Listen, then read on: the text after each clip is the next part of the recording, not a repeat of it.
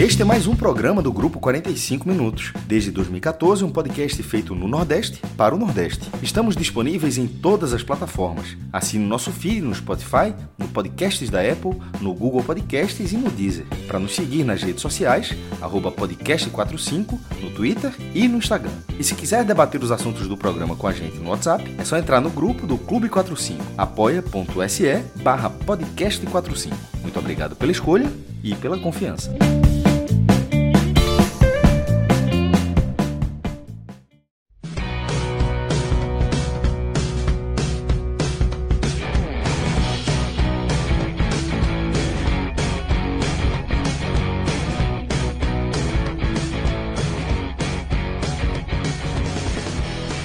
Fala galera ligada no podcast 45 minutos. Estamos começando aqui mais uma edição aí do nosso telecast especial é, que a gente tem extraído das nossas lives, desta vez no canal do Nordeste FC na Twitch. E nesse programa a gente tratou sobre o triunfo do Bahia por 3 a 0 sobre o Santos, uma ótima vitória do Bahia, largando aí na Série A do Campeonato Brasileiro. Logo nesse primeiro dia de, de disputa de Série A, o Bahia recebeu o Santos em Pituaçu e venceu por 3 a 0 um jogo com uma vitória construída ali no, no início do segundo tempo, com oito minutos. O Bahia já tinha construído os 3 a 0 com dois gols de Tassiano e um gol de Juninho. Além disso, a gente também tratou da ótima vitória do Confiança na Série B do Campeonato Brasileiro é, contra o Cruzeiro, 3 a 1 e do empate do CRB em 2 a 2 contra o Remo em Maceió. Esses foram os três jogos que a gente abordou aí nessa edição do Telecast. Falamos também sobre a notícia surpreendente deste sábado: o Cuiabá demitiu o técnico Alberto Valentim. O Cuiabá não é uma equipe ali da nossa cobertura, mas é uma equipe que disputa contra times da nossa cobertura. Então, um tema que a gente debateu também foi essa demissão, essa saída de Alberto Valentim do Cuiabá logo na primeira rodada da Série A do Campeonato Brasileiro. Antes da gente começar a falar de bola rolando, deixa eu lembrar para vocês do N10 Esporte, www.n10esporte.com.br, um site de e-commerce de material esportivo. E para você, torcedor do Bahia que está nos escutando, entre lá, que você vai encontrar na seção lá do Bahia as camisas aí mais atualizadas do Bahia, mais de uma opção. Tem outras camisas também de outros clubes nordestinos, clubes brasileiros, internacionais, uma variedade imensa aí de produtos aí de materiais esportivos. Entrem lá www.n10esporte.com.br, sempre lembrando, na hora de finalizar a compra lá, aplica o código podcast45 que você vai ter 10% de desconto, além de uma entrega rápida. Essa é uma das grandes premissas aí do N10 Esporte, e você vai comprar o seu produto, fazer a sua compra e vai receber rapidinho na sua casa. www.n10esporte.com.br. Então vamos embora. Vamos dar o play aí nessa live, vamos consumir mais esse conteúdo do podcast 45 minutos.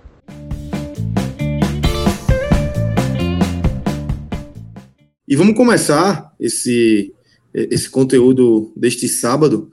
JP, com você, viu? Vamos falar da, da Série B, vamos falar dessa ótima vitória aí do Confiança, né? 3 a 1 sobre o Cruzeiro.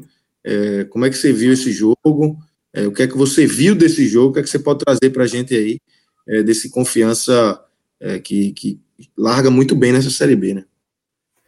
De fato, de fato, Lucas. Hoje foi aquela telinha dupla ali, Série B de tarde. É, sempre acompanhando a gente que vai admita que você admite que a tela era tripla. Tinha Chelsea City tripla, tripla, ali, alguma coisa. Tinha, tinha, tinha. Tinha que ter, né? Tinha que ter. Porque hoje, aquele jogo que todo mundo assiste, até quem torcedor do Confiança do CRB estavam assistindo também, deram uma olhada, tenho certeza. Mas é, deu para ver, a gente já passou um tempinho aqui depois dos jogos, né? Já reviu o que tem de rever é, e tudo mais. E é, foi um jogo de, que marcou algumas estreias nesse confiança, né? Treinador, jogadores, muita coisa mudando aí, jogadores que vinham sendo titulares, é, Rodrigo Santana colocou no banco, trouxe já, já tentou trazer né, um confiança diferente, um confiança que ainda carece de reforços, mas já tentou dar a sua cara, né? Já tentou mostrar ali algo novo, algo diferente, digamos assim. O time começou, né, os primeiros momentos da partida é, sofrendo bastante, o que para mim foi bem normal, bem natural. Né? Todo mundo, acho que de, de início, esperava um, um Cruzeiro é, indo para cima, buscando fazer um resultado, mesmo fora de casa, né, pelo, pelo histórico, pelo tamanho das duas equipes, pela competição que se imagina para as duas equipes. E o Cruzeiro conseguiu chegar bastante né, nesse início pelo lado esquerdo do Confiança, porque ali naquele lado esquerdo, e particularmente eu atribuí dessa forma, tinham dois estreantes, né? Juba vinha sendo titular na lateral esquerda, jogador emprestado pelo esporte, e aí Marcelo, Sant... é, Marcelo Santana, não, Rodrigo Santana já dá a sua cara colocando Juba no banco e trazendo João Paulo, né, um lateral aí que tem passagem pelo Ceará e tudo mais. E como ponta, teve Luíde, né, também mais um jogador que chegou essa semana. E aí, né, nenhum dos dois são exímios marcadores, e acabou rolando aquela velha é, avenidazinha ali pela esquerda, onde o Cruzeiro estava chegando bastante, né, teve três chegadas ali tentando cruzamento, tentando passo para trás, mas Nery Barreiro, e aí já é um spoiler do melhor em campo para mim, né, conseguiu cortar muita bola, algo que foi importantíssimo nesse início, importante para o Confiança resistir à pressão, e aí depois, né, vai passando e, e Neto Berola recebe uma boa enfiada, consegue sair cara a cara ali com o Fábio, e Fábio é, acaba fazendo o pênalti que ele, que o próprio Neto Berola foi lá e converteu. Né? Esse, esse primeiro gol foi por volta aí dos 32, 33 minutos, o gol de pênalti. Menos de 10 minutos depois, a gente imaginava um Cruzeiro que ia muito para cima buscar um empate, com aos 42, né, 40 e 42, duas expulsões no Cruzeiro, as duas por segundo amarelo, Fábio principalmente, porque pega a bola ali fora da área, pega a bola com a mão, né, fora da área, expulsão justa, já tinha o um amarelo do pênalti, levou o segundo, e aí com dois a menos, né, dificultou muito, já perto ali do intervalo. Na volta do intervalo, o Cruzeiro buscou uma pressão, mas dava muito espaço, né, começou a dar muito espaço para o Confiança. O Confiança não aproveitou, e numa jogada ali, para mim, meio que fortuita, num escanteio, né, o, o, o Cruzeiro vem a empatar, mas esse empate serviu muito mais como um estralo. Parecia ser algo que ia passar rápido aquele empate do Cruzeiro, como realmente aconteceu, porque com dois, dois jogadores a menos, né, ficou muito difícil para o Cruzeiro segurar. O Confiança trouxe algumas substituições né, nesse ataque com Luiz estreando, é, do outro lado também é, Neto Berolo, William Santana, um ataque muito móvel. Os volantes não estavam conseguindo sair tanto para o jogo. Tinha Gilberto e tinha o velho Serginho, o 8. Né? Então, são dois jogadores que não têm característica de construção, estavam né, dificultando muito nesse momento que o, que, que o, o, o, Confiança como um todo precisava ir mais ao ataque, e aí ele trouxe algumas substituições. Né, é... Eita, faltou o nome dele agora, que veio do Salgueiro Volante. Ah, é Bruno Senna, Bruno Senna, que veio do Salgueiro Bruno Volante, Senna. entrou, deu alguma qualidade nesse meio campo, e aí junto com outras substituições, né, Cristiano, emprestado do Ceará, entra e faz gol, e aí foi um 3 a 0 muito natural, um 3 a 1 muito natural, né, depois desse estalo aí que, que o time deu em campo, e veio a fechar o jogo sem muitas dificuldades, garantir esses três pontos aí bem importantes nesse, nessa abertura de campeonato, num jogo que se abriu para o Confiança. Não parecia que ia ser fácil, mas pelas circunstâncias, pênalti e duas expulsões, acabou se tornando sim um jogo tranquilo para o Confiança garantir os três pontos. Ô, JB, só, só, dar, só dar uma, assim, acrescentar uma informação né, nessa vitória do Confiança que é surpreendente. Para mim foi surpreendente, não esperava essa vitória, porque Confiança, é, enfim, está numa temporada bem ruim, mas mantém uma freguesia do Cruzeiro. Cruzeiro, é, é, eles se enfrentaram duas vezes ano passado na Série B. Foi o, o Confiança venceu em BH e empatou em Aracaju e agora venceu de novo. Então, assim, é, o, o, o, Cruzeiro na, na, Série B não consegue vencer confiança. Três jogos e duas vitórias. Agora, a segunda vitória do time é, do, do, Dragão e o empate. Então, tá virando, o, o Confiança está virando uma pedrinha viu? no sapato ah. do Cruzeiro aí. Não, não pai, do, pai do cabuloso. Pai do cabuloso. Pai, pai do cabuloso. Pai tá começando a ficar chato quando vem pro Nordeste. É, se não ganhar do CSA, não ganhar do Confiança. Chato. Tá ficando chato, chato, chato é, qualquer um, Cruzeiro, ultimamente. Ô, JP, deixa eu fazer uma pergunta. É, eu não vi o jogo, é, acompanhei os melhores momentos. É, Williams, aquele atacante, ele é, ele tá jogando de centroavante, mesmo ou é só o número 9 nas costas? Foi, Mas, foi o mais ele, foi. E, é, foi uma coisa para o jogo, pelo que você acompanha, ou ele tem sido o centroavante do, do Confiança? Então, é, a torcida do, do Confiança tem cobrado muito um centroavante. Né, muito. Inclusive, até algo engraçado, essa semana o Confiança anunciou um, um, fisiologista novo e postou a foto do cara, é até um conhecido meu, um cara novo, seus 20 e poucos anos, e a, os comentários da turma eram assim: pensei que era o centroavante. Se tiver um 80, dá 9. Então, assim, tá todo mundo doido, né? E o que, se, o que eu acho, acredito, é que com o decorrer da competição, o Confiança vai trazer um 9 de ofício, de um pouco mais de peso para a competição, né? E aí o William Santana acaba sendo ali um reserva, um jogador utilizado em, outras funções, em outros momentos. É, porque nunca foi 9, né? Ele era mais de lado. Já não deve ter a mesma velocidade, então deve estar. Tá... É. Já há alguns é, anos que faz essa, é, essa mudança, mas também não tem tanto faro de gol para ser um 9, né? Não, não. Tem não. Aí, assim, é, é, ele tenta mudar, tenta fazer a transição, mas não é o ideal nem para ele. Então é algo, Exatamente. eu imagino como algo momentâneo mesmo. Exatamente. JP, vamos para o segundo jogo aí da, da Série B segundo jogo da sua tarde, que foi CRB 2, Remo 2. Um jogo é, com o CRB estreando treinador, né? E como é que se, o Remo sai na frente com faz 2 a 0 2 a 0 que esse empate com o 2 a 2 sendo já no, é, na reta final, né? 40 e alguma coisa ali do segundo tempo. O é, que, é que, que é que a gente viu de diferente aí desse CRB já é, que não tem mais Roberto Fernandes no comando? É, desse CRB, né, sendo também a estreia de Alan Al, e um parênteses aqui, não sei se tem uma foto aí de Alan Al, o cara é a lata de Carlos Bolsonaro, meu amigo. Não teve uma vez que não passou, não teve, juro, não teve uma vez que não passou na transmissão e eu não estivesse achando que fosse o, o, inominável. Mas seguindo, né? Estreia de Alan Al, o time iniciou realmente muito mal, Lucas.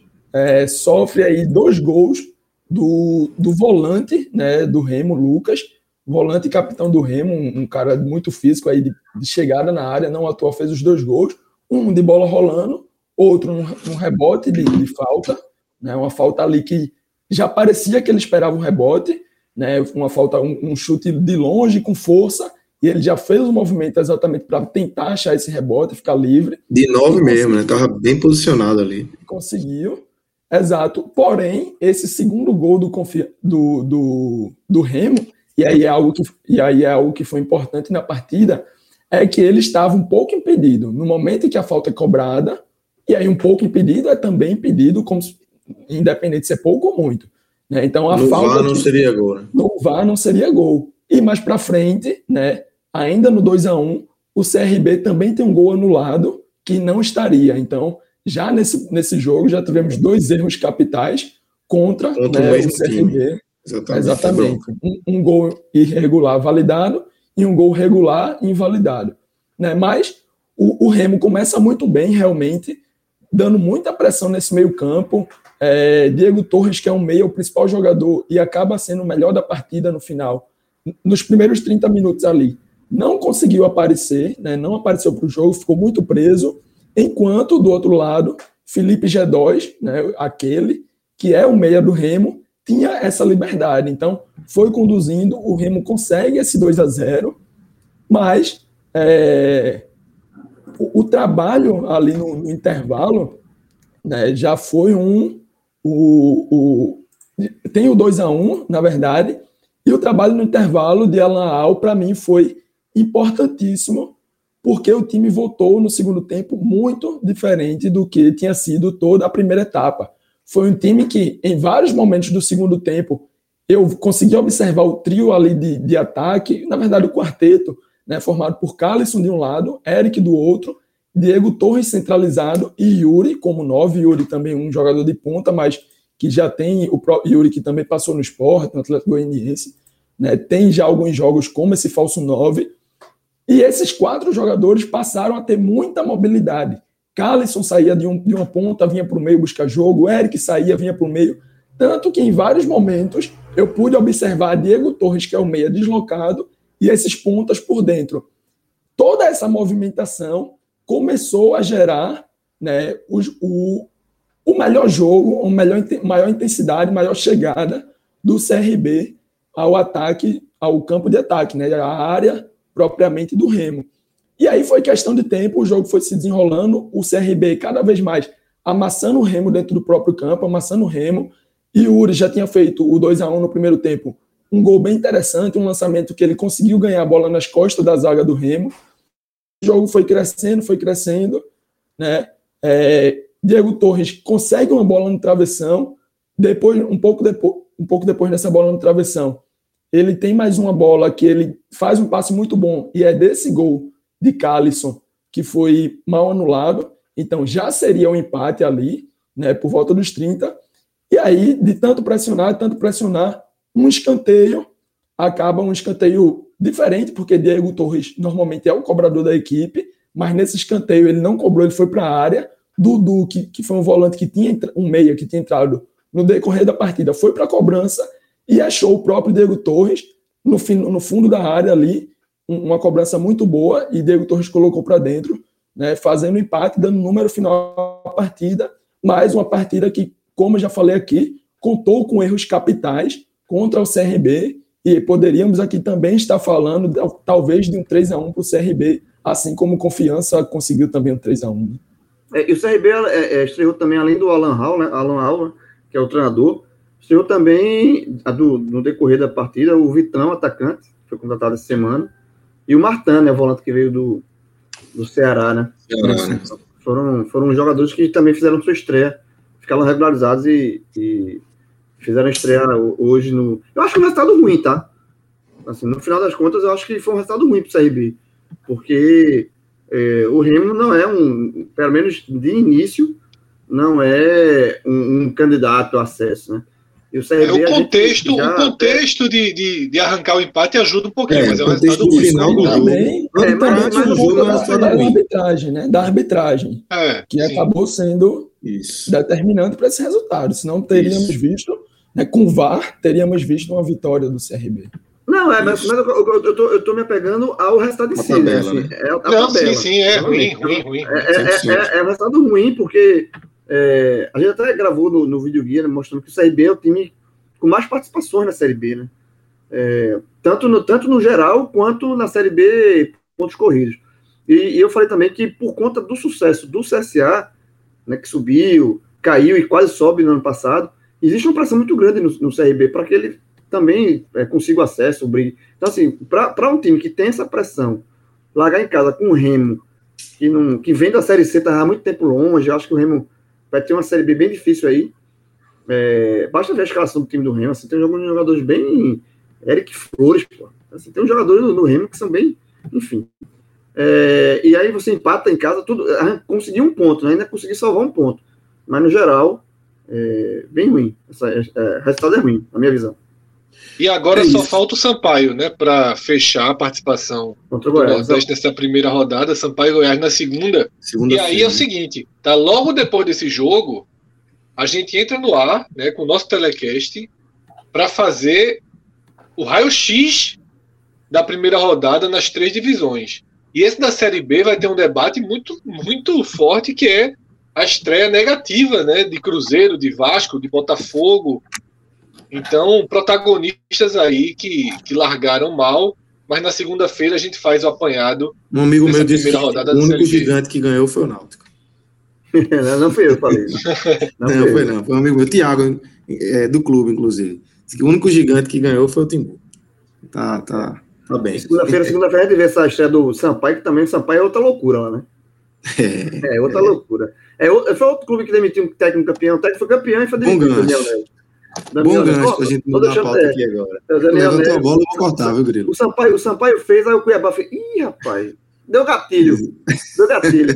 Deixa eu testar um negócio aqui, né? Então é isso, vamos é. girar a pauta aqui. É, Grilo, eu vou começar com você, que já tá, na, já tá com a. Com, já levantou a bola aí.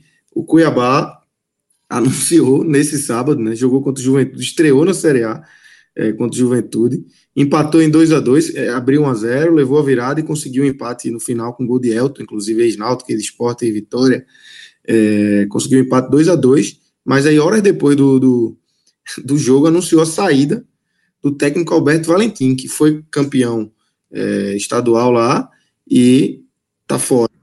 Invicto, demitido. Exatamente. Não usou o termo demitido na postagem, é algo que a gente vai acompanhar aí os próximos passos dessa, dessa notícia, mas é, de qualquer coisa, é surreal. É, a não ser que tenha acontecido alguma coisa muito séria de bastidores. Né? Não, veja, só isso vai justificar, sinceramente. Porque não tem outra palavra, é loucura. Loucura, porque é, é, o JP até falou, né, antes de dar o rec aqui no, no na gravação para o podcast também, que é, não teria trazido Alberto Valentim, questionou o nome, mas, velho, o cara tá lá. E, e, e, e, se você, por acaso, quisesse trocar, fazia, faria antes do início do brasileiro. Né? Até porque, assim, é, o, veja só, a, a, campanha do Alberto Valentim no, no Cuiabá são nove jogos, sete vitórias e dois empates. Eu, eu acho que se você puxar na memória, você não tem é, lembrança de um técnico demitido com esse aproveitamento. O aproveitamento é muito alto. Então, assim, não tem sentido. Então, só, só uma coisa realmente de bastidor, que a gente não sabe, não sei nem se vai ficar sabendo, se acontecer mesmo, se fala. Grilo, só, só para não ficar longe, já que você falou aí, tem uma tweetada aqui de um repórter, ele é de São Paulo, é da ESPN lá, repórter do site da ESPN, Francisco de Laurents. Ele colocou, segundo a assessoria do técnico Alberto Valentim, as dúvidas sobre sua saída no Cuiabá serão esclarecidas em uma coletiva de imprensa na segunda-feira. Então, assim, isso já dá um tom de que Alberto, Coletivo é, Alberto Valentim chamou uma coletiva para segunda-feira já. Então já dá o tom de que algo aconteceu, né? Exatamente. E detalhe, só fazendo de novo o gancho com o Sampaio, quando, o do Sampaio também foi tão surpreendente. Eu tentei falar com o Daniel Neri, né, para ele justificar, para ele dar uma versão dele. Ó, oh, o que, é aconteceu? Você foi campeão e foi demitido, cara. E aí ele não, ele não quis. Eu tentei duas vezes e ele disse, primeiro ele disse que não ia falar, assim, que ia dar um tempo, depois ele disse, ó, oh, não vou comentar. Então ele, ele optou por não falar. E o, e o Roberto Valentim já convocou essa coletiva, porque é interessante a gente saber. Porque não tem, é, se for somente resultado, o resultado não tem por que demitir. É, a questão do. Não existe. Então, assim, deve ter alguma coisa de bastidor. E aí, é, vamos, e aí a gente entra no outro ponto da, da, da, do debate aqui, que é justamente a gente está lembrando que esse é o primeiro brasileiro com essa regra nova, né, que a CBF estipulou, que todos os clubes só podem fazer uma demissão. Né? Você demite, tem direito de fazer uma demissão, e o próximo técnico, se você demitir, não pode. E os treinadores um também só podem, só podem só pedir, pedir demissão, uma, demissão. Uma, vez. É. uma vez. E aí, assim, é, você demite, aí contrata um outro, e se você demitir segundo, o, o profissional que assumir tem que ser da casa. Tem que ter seis meses na casa. Né? Então, assim, seguindo a regra, o Cuiabá já queimou um cartucho. Já queimou o cartucho. Porque se você. É como. É como é, se você perceber, se você fizer a gente fizer uma. Passar um pente fino, Vários clubes, eles demitiram os treinadores antes do início do, do, do brasileiro, justamente para dizer, ó, eu vou demitir logo para começar zerado. Vários clubes. João, deixa eu te interromper rapidinho, desculpa. É porque o mesmo jornalista que Lucas citou acabou de atualizar um minuto a dizendo o seguinte: atualização no caso Alberto Valentim.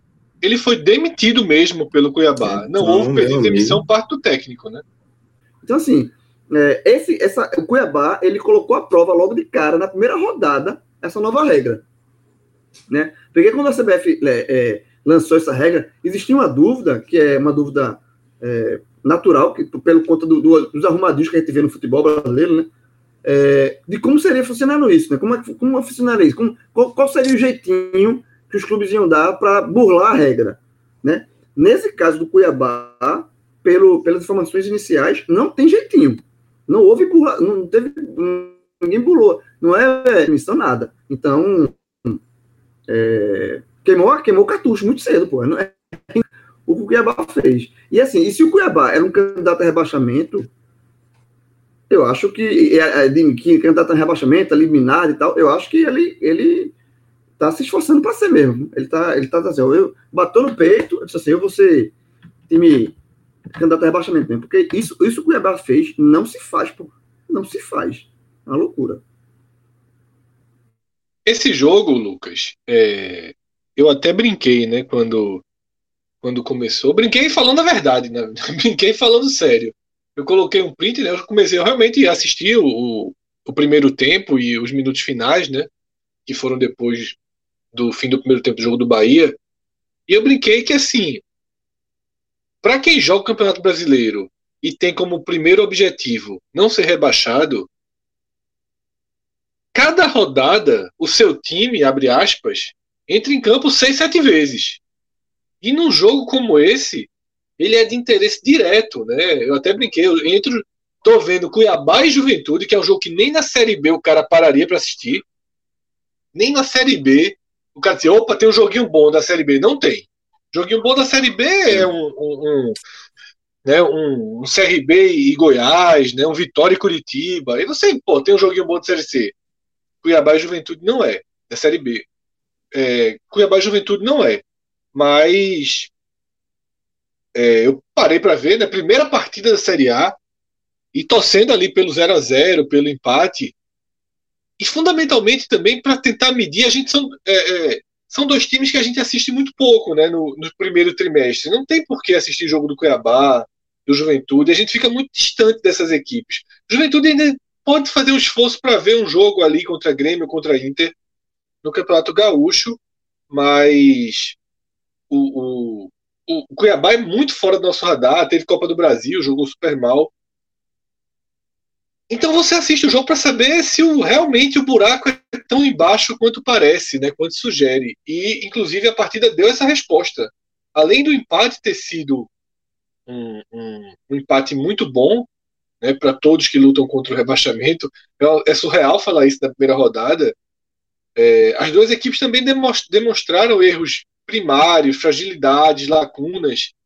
E na hora que o Cuiabá faz o que faz, queimando o primeiro cartucho, assim, é, é, é demitindo Valentim, que concordo com o JP, com o que o JP falou antes da gente começar a, a, o programa.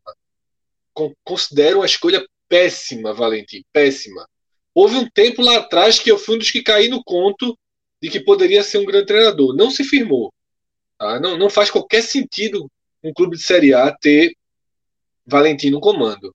E até um risco, por mais que a gente esteja criticando com toda a razão do mundo a conduta, o planejamento, a lógica do Cuiabá, há um risco significativo de melhorar com a demissão. Né? Eu até brinquei no Twitter e falando sério também. Eu espero que o telefone de Jair Ventura não toque, né? porque me parece óbvio que o Cuiabá ele teria uma evolução se se for comandado por um técnico mais é, mais voltado ao pragmatismo, né, do resultado. Mais voltado para a realidade, Fred. Pra, é, de forma direta, é isso mesmo, para a realidade. Porque, é, porque e, Valentim. Nunca, Valentim nunca se apegou à realidade dos seus clubes, né, JP? É exatamente, o ponto é esse. Além de não se apegar à realidade, o que ele tenta, ou o que ele promete, não sei qual é a palavra certa, nunca existiu, sabe? Desde interino no, no Palmeiras, em outros cenários, nunca existiu. Você nem para dizer, ah, não, Valentim é aquele cara tipo Diniz do Toquinho, Toquinho Fumo, ou Diniz tem vários problemas defensivos, não sei o quê, mas ofensivo mostra coisas legais.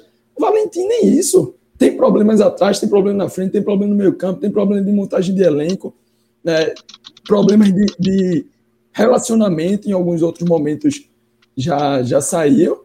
E aí foi uma escolha que, para quem é do nervosão, né, para quem está nessa realidade, acho que quando o Cuiabá anunciou, porque no primeiro momento eu tive algum um susto assim com o que parecia ser o Cuiabá. Né? Muita gente tinha falado em proposta por Thiago Nunes, coisa desse tipo. Eu disse, rapaz, será que a gente vai ver se Cuiabá tentar fazer o que o, o Red Bull fez, buscar um projeto, tem investimento? E aí depois começa com os investimentos Walter, Marlon, uns investimentos ok, e depois começa a perder força né, nesses investimentos, e aí coloca a cereja do bolo para os rivais, né, com a contratação de Valentim, porque ainda teve isso. Valentim foi escolhido após o elenco pronto. Né? Esse elenco foi montado, foi escolhido, e depois veio Valentim. Então, foi um nome que eles observaram e escolheram como o que poderia fazer esse elenco aí render. Pode, pode falar, Fred. Não, JP. É nota oficial do Cuiabá, tá? O Cuiabá lamenta Opa. as inverdades que estão circulando nas redes sociais é, de uma suposta discussão no vestiário após o empate contra o Juventude. É, teve isso. Entre a diretoria, um atleta e o ex-treinador Alberto Valentim. Esse atleta, Cuiabá... esse atleta é Elton, Fred. Essa, essas notícias que estão circulando é, seriam discussão com Elton.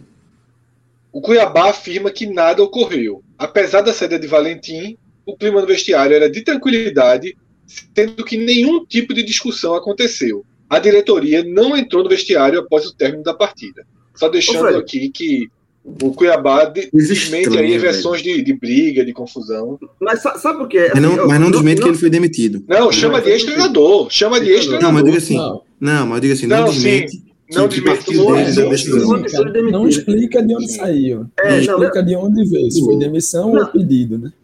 E assim, uma coisa, eu não tô, eu não tô justificando, não, assim, que, que boato, fake news não, não tá errado. Mas é porque foi tão surreal e, e não houve um posicionamento explicando, demitimos o é, deficiente técnico, enfim. Tanto, e o treinador vai se pronunciar também, que é um negócio tão surreal que abre, abre é, é, margem para assim, a teoria da conspiração. Porque essa briga, essa, esse boato da, da discussão no vestiário foi um. Tiveram outros e outros. E tem assim. um detalhe também, Grilo. O Cuiabá é um time é, que talvez seja de, dos 20 da Série A que não tem uma, uma grande imprensa especializada setorizando o clube. É, você hoje o, o, principal site é o GE. É, você não tem um, um, um GE forte lá é, que, que, setoriza o Cuiabá. Então, assim, se isso acontece no, no, vamos falar dos nossos aqui, no esporte, no Bahia, no Ceará, no Fortaleza, rapidamente a gente ia ter uma apuração é, um pouco mais é, trazendo coisas mais concretas. Então, essa falta da informação também, tanto é que a, a notícia que a gente estava dando aqui foi dada por um repórter de São Paulo, né? É, o Francisco é de São Paulo, da ESPN. Então, assim, isso também é, abre margem para isso que você estava falando, né, Grilo? Essas especulações, hoje em dia, redes sociais, todo mundo falando o que quer, escrevendo o que quer, isso também traz um peso para a notícia, né? Exato. Agora, de toda forma, foi, um, foi bom esse, agora esse posicionamento do Cuiabá aí desmentindo, né? É, desmentindo o que fez. Ele não, ele não confirmou qual foi o motivo que o levou a admitir? Mas está desmentindo que não foi tapa, não foi briga, não foi confusão. Isso ele desmentiu, foi importante. Agora, segue sem se posicionar, porque é estranho. Já é estranho. Você tem, você tem, um treinador invicto, campeão, na primeira rodada depois do empate. Isso não existe. Isso é loucura. Total. Só responder aqui um, um, um comentário. O nome é Accelerator Vrum Vrum. Nessa regra, é, caso um técnico peça demissão após o time já ter demitido um anteriormente, o clube pode contratar novamente? Não, né? Se o técnico pedir demissão, sim. Não. não, não o caso o técnico peça sim. demissão depois de o clube já ter demitido um antes. Pode. E vai zerar? Pode. Pode, pode, pode. Pode, pode. pode. Você eu, tem eu... mais um. Pode, Lucas. Mas, Veja só, o, vamos ao Cuiabá, demitiu o Valentim, contratou Jair Ventura. Jair Ventura pediu demissão. Ele pode contratar outro o Cuiabá tá livre para contratar outro. pode.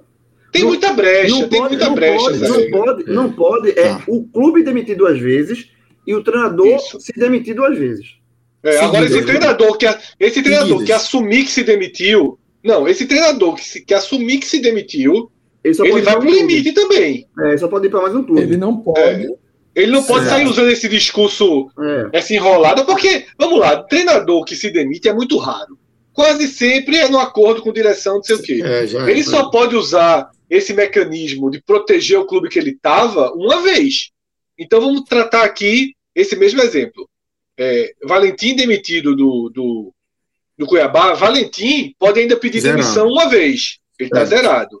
O Cuiabá é que já tem, já está no limite. Contrata Jair Ventura. Jair Ventura pede demissão, o Cuiabá vai lá e contrata Geninho. Ok. Já em Ventura assume o esporte. Se ele pedir demissão, ele não trabalha mais na Série A. Aí ele já teria que ir para a Série B. Ele, ele, não trabalha, ele fecha o mercado. É isso. Agora, essa, é. essa junção, essa, essa junção pode acontecer, como o Fred falou. Sabe assim? Ele queimou o cartucho dele. Mas no próximo treinador, ele pode dizer, ó, pede demissão aí para eu ter uma chance de contratar mais um, entendeu? E agora também. Você, aí, aí, e aí, assim, e aí o cara pode ficar alternando. Se o Cuiabá contrata mais um e demite, e aí? Não, aí, mas, mas, mas o treinador aí tem que ser da casa, tem que né? ser da casa. O treinador também. É, se, aí tem que ser da casa. Exato. Se o, se o Cuiabá contrata agora e demite, o terceiro, é após casa. a segunda posição, o terceiro treinador tem que ser da casa e com seis meses de casa. Comprovado. Deixa eu dar outro exemplo. Deixa eu dar outro exemplo aqui pra gente. É, o, o, o Cuiabá vai contratar Geninho agora. Daqui a pouco o Geninho se demite, certo? Que é o exemplo que, é. da pergunta. O Cuiabá pode contratar outro treinador, certo? Pode, pode. Ele vai contratar Jair Ventura. Pode. Ok. okay. Ele vai demitir Jair Ventura. Isso durante o campeonato, loucura. Demite, demitiu Jair Ventura. E só, aí, pode da, só pode ser da só casa. Pode ser da casa, é só isso. pode ser da casa. Ah, pode ser aí da só da casa. casa. ele da pode casa. demitir. Não zero. Ele não vai poder contratar. Não zero. Exatamente, entendeu? não zero. demitir ele não O que ele pode fazer é o seguinte: ele pode, a regra, a, a burlada da regra é o seguinte: se ele contratar Geninho, a Geninho pede demissão. Aí ele pode contratar, aí contrata Jair, aí Jair pede demissão, aí ele pode contratar, aí ele contrata sei lá, Givanildo, aí Givanildo pede demissão. Ele pode sair contratando, se o treinador ficar pedindo demissão, ele pode ele, ele não queimou. Agora, os treinadores que pedem demissão, eles só podem treinar mais um time na Série A, entendeu? É isso. É. É, vai, ser, vai ser muito louco é, acompanhar é, o campeonato. Muita brecha, mano. Tem muita o, Cuiabá, brecha. o Cuiabá virou muito. Veja só, o técnico. O Cuiabá, eu quero saber quem vai ser o técnico que o Cuiabá vai escolher. Vai ser muito curioso isso agora. Porque, em tese, o técnico que ia trazer é pro restante do campeonato. Em tese. Em tese. Em tese. É o, eu aposto em Jair ou Agel. Ah, Gel, se for a Gel. Com uma chancezinha, com a chancezinha de Ederson Moreira. É, eu, eu acho que vai ser um perfil mais Anderson. Eu acho que vai ser um perfil. Achismo, achismo meu. Não, é, eu acho que, que, que, que o presidente do Cuiabá lhe ouça. Que o presidente do Cuiabá lhe ouça. É melhor a Gel, pô. Só, só uma coisa, tem, tem um, um pessoal que está. Sugeriram o Alexandre Galo aqui. É, não, por isso que eu peguei o gancho. Se o Santa, o Santa Cruz estava. Eu pago um pedaço se for Galo. O, Santa, o Santa Cruz estava morto, né? O Santa Cruz no começo do ano estava morto, pô. O Santa Cruz quanto. É... Quem era, meu Deus? Fechar que esse primeiro. Quanto, obrigado. Obrigado, obrigado, obrigado, obrigado, obrigado. Aí demitiu o Brigado. Aí trouxe Galo, aí demitiu o Galo. Agora tá no terceiro. O Santa Cruz já tem. Já, o que o Santa Cruz fez não pode fazer. É, é a regra, é o exemplo clássico. O Santa Cruz fez nesse começo de temporada no Pernambucano, demitindo. Não pode acontecer no. no, no... Na Série C tem isso, Grilo? No, eu sei que na B, não, na B você tem, não, não. C não, né? A e B, A e B. A e B é, né? mas a, é, é, eu acho que até. Com, é, A e B com certeza. A C que eu, eu não estava com, é. a notícia na cabeça, mas não tem. Não, mas, mas, eu acho até, entendo também, porque a Série C é, são. Você também não pode fechar tanto é. mercado, porque lá são muito clubes, muitos os clubes são, têm pouco é, recurso financeiro, tem que ter um, uma, uma, uma liberdade maior. É isso. Vamos embora, vamos começar Muita a falar. Só um ponto. Muita gente dizendo que na C tem, viu? Tem também na é C? Arthur Silva falou. É. Não, tem, não tem na B. Não tem na B. Arthur confio, Arthur confio. Outro, ponto, outro ponto também, outro ponto também ali é que Otávio Augusto, né? Presente sempre. Alô, João? Grilo tá, tá Otávio tá falou ali que se for, se for mútuo acordo, não conta nem para o treinador nem para o clube. E, é, isso aí vai ser. É, essa regra vai deixar de existir por causa daí. Total, total. Mas o Cuiabá já se deu mal, porque esse, aí, demitiu, Só se for confusão extrema, né? Só se for confusão extrema. Exatamente. É. O treinador dizia: Eu não vou aceitar, não. Porra, de mútuo acordo, mudou para fora, mudou para fora. Então vamos embora. Vamos, vamos virar a pauta aqui e falar do Bahia, desse triunfo aí do Bahia, Fred. 3 a 0 é, eu, eu tava, até tuitei isso. Eu vi o primeiro tempo todinho, no, no intervalo tinha uma piazinha lotada ali para lavar. Fui lavar. Quando eu cheguei aqui na sala, com cinco minutos de jogo, eu olhei para a televisão, tava 2 a 0 Eu disse, espera aí, pô. Aí, foi tuitar pouco... e saiu o terceiro. É. Não, eu já tuitei depois do terceiro. Quando foi o terceiro. que porra é essa, velho? Tava 2 a 0 Foi muito rápido, né? Três gols em oito minutos aí. Dois gols de Tassiano, um gol de Juninho.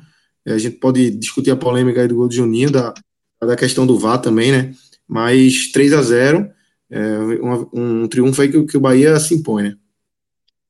Lucas, um jogo em que o Bahia, ele, se você pegar, se você pegar os comentários, tá, dos torcedores do Bahia no intervalo, eles são completamente diferentes dos comentários no final, obviamente. Mas a verdade é que o Bahia ele não fez um primeiro tempo tão ruim quanto parte da torcida pintou. E eu confesso que eu estranhei. é, nessa hora eu entrei no, no Clube 45, justamente na brincadeira da história do, do Cuiabá, né? Porque quando saiu o segundo gol do Juventude, eu cheguei no Clube 45, todo mundo torcendo pelo empate, né? Toma lamentando o gol. Eu disse, minha gente, esse gol foi ótimo do Juventude. Porque o Cuiabá vai continuar apertando e a chance do empate ficou muito maior com esse gol. E como acabou acontecendo, eu voltei para brincar, tá dizendo, respeito o Fire, tá?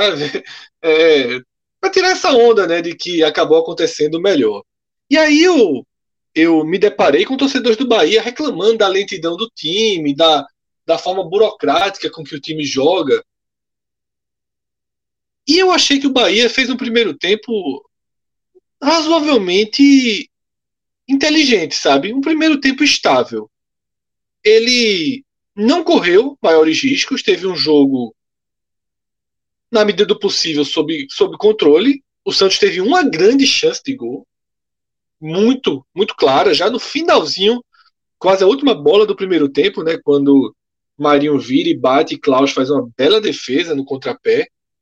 E antes disso, o Bahia tinha tido uma única grande chance de gol, que era a belíssima bola que Rossi deu para Rodriguinho. Rodriguinho sai na cara né, de João Paulo, toca, erra o gol, culpa total de Rodriguinho, ainda que o, que o assistente tenha marcado impedimento, vá. Se tivesse funcionando, porque o que acontece no gol de Juninho deixou algumas interrogações, o VAR, pela lógica, né, porque a imagem é clara que Rodriguinho não estava impedi impedido, o VAR anularia, o VAR é, anularia a marcação de campo e validaria o gol. Mas o que é que o que é que a gente conseguia extrair daquele primeiro tempo, tá? E eu confesso que talvez a melhor forma de olhar e de trazer análise é sair o foco do Bahia um pouquinho e levar para o Santos. Porque me pareceu clara a dificuldade que o Santos estava de adotar o estilo Diniz de sair jogando. A gente brinca muitas vezes com essa questão do toquinho, toquinho e fumo de Diniz. É, não sei muito bem a opinião de JP, mas dentro do podcast, eu, João, Cássio, Celso, a gente realmente não, não curte né, muito. Não, não o conceito de jogo de Fernando Diniz, mas Fernando Diniz enquanto técnico, a sua aplicação do seu conceito de jogo, ainda que o São Paulo de 2020 ele tenha sido uma clara demonstração de evolução de conceitos de Diniz. Ele foi muito mais aberto, ele foi muito mais híbrido, e o trabalho do São Paulo implodiu não por suas escolhas dentro de campo, e sim por outro grave defeito que Diniz tem, que é a sua condução Diniz, de grupo. O Diniz do São Paulo, Fred, foi o, o que deu certo foi exatamente os momentos em que ele mais abriu mão da rigidez e foi um pouco mais resultadista. É, é pragmático. Ele foi né? um cara muito mais maleável, exatamente, pragmático, é. maleável. Isso. Soube tirar o Diniz para ser o, o, que o São Paulo estava precisando. Lógico que não abandonou 100%. Não, lógico que não, aberto. nem deve. Detalhe, nem deve, nem deve, JP. Porque assistindo, é, deve, porque assistindo o jogo de hoje, assistindo o jogo de hoje, eu eu tava pensando o seguinte, achando, achando ruim a atuação do Santos no primeiro tempo, eu, tava, eu pensei o seguinte: pelo menos Diniz tem uma coisa que é muito clara. Você contrata o treinador e você sabe o que ele vai fazer. E ele vai trabalhar o que você exatamente para aquilo que você contratou. Ponto.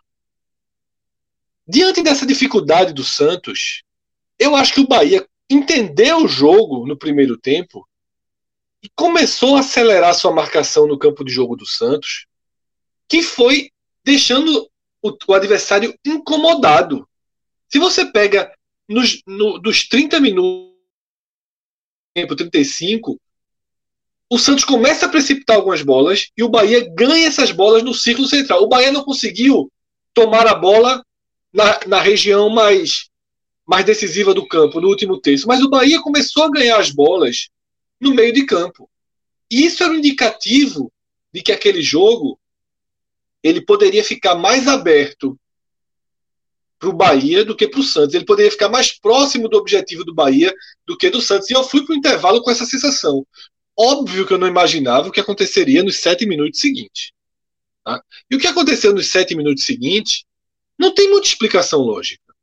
Não tem muita explicação lógica. Né?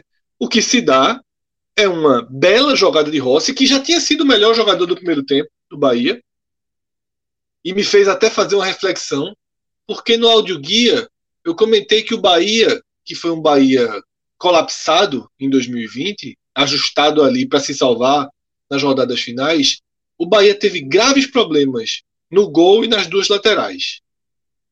Além da, da defesa, da, da, dupla de zaga propriamente dita. O Bahia era um, um colapso, era um, um caos defensivo em 2020. E a torcida imaginava que ia ter uma reformulação completa nas laterais, na dupla de zaga e no goleiro. E o Bahia só conseguiu dar um passo à frente, e bem sólido, por sinal, na no miolo da zaga, nos zagueiros. Mesmo os laterais, mesmo os goleiros. Só que faltava um ponto, que eu acho que faz uma diferença em relação ao Bahia, que deu muito errado ano passado. Rossi e Rodriguinho hoje entregam mais do que entregaram na maior parte da Série A. Isso é um ponto que não pode ser descartado. E isso se mostrou né, bem efetivo, porque Rossi fez uma belíssima partida. Então o Bahia chega muito rápido ao primeiro gol. E quando o Santos leva o golpe, o Santos vai para a pior face de um trabalho pouco treinado, pouco preparado, que é assim: agora eu estou perdendo. E agora eu não faço a menor ideia de, do que fazer para reverter esse jogo. O Santos, que já errava muito no primeiro tempo, que o Bahia conseguia é, fazer com que aquela saída Santos, do Santos fosse toda toda desconstruída, é o que eu falo, não entregou nenhum presente no primeiro tempo. Mas o Bahia apertou a ponto do Santos não saber o que fazer com a bola, do Santos se livrar da bola. Segundo tempo, rapidamente após o gol, o Santos tenta né, sair organizadamente e aí já está mais precipitado, já erra o passe, Rossi de novo escapa bem, Tassiano é, finaliza perfeitamente o segundo gol, belíssima finalização. Foram muito parecidos o primeiro e o segundo gol. Foi, mas a, a finalização, o primeiro foi mais só um empurrãozinho, né? Mas o segundo é, é chapado, é. tirando o goleiro. É, deixa eu só, deixa eu só chamar a atenção para um ponto aqui. E aí convido, caso alguém não lembre desse lance, pode abrir aí os melhores momentos do jogo, né? Para mim o que mostra bem a inteligência o que foi o, o Bahia nessa partida. É, o primeiro, o primeiro momento, se você abrir melhores momentos, é um lance aos quatro minutos, onde o próprio Bahia consegue uma roubada de bola perto da área, é uma roubada de bola fora, fora da área, mas o primeiro passe já deixa a bola dentro da área. A bola vai para um Rodriguinho, um lance em que muitos atacantes ali teriam feito um ajuste de corpo para finalizar o gol, tinha uma certa condição, mas sem olhar e sem dominar a bola, é um passe de primeira, ele já dá um passe voltando para trás, para o meio da área, ali para meia-lua, para a chegada de Tassiano.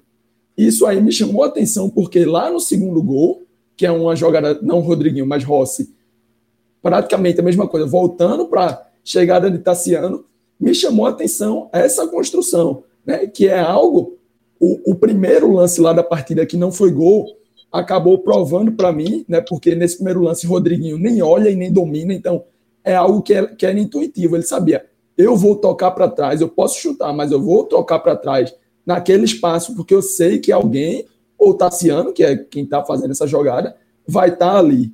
E aí, no segundo tempo, né, essa insistência numa tentativa em algo que, para mim, é, claramente treinado, claramente feito no dia a dia, cobrado no dia a dia por dado, acaba dando é, é, acaba gerando o segundo gol, um gol que tranquiliza o jogo, né?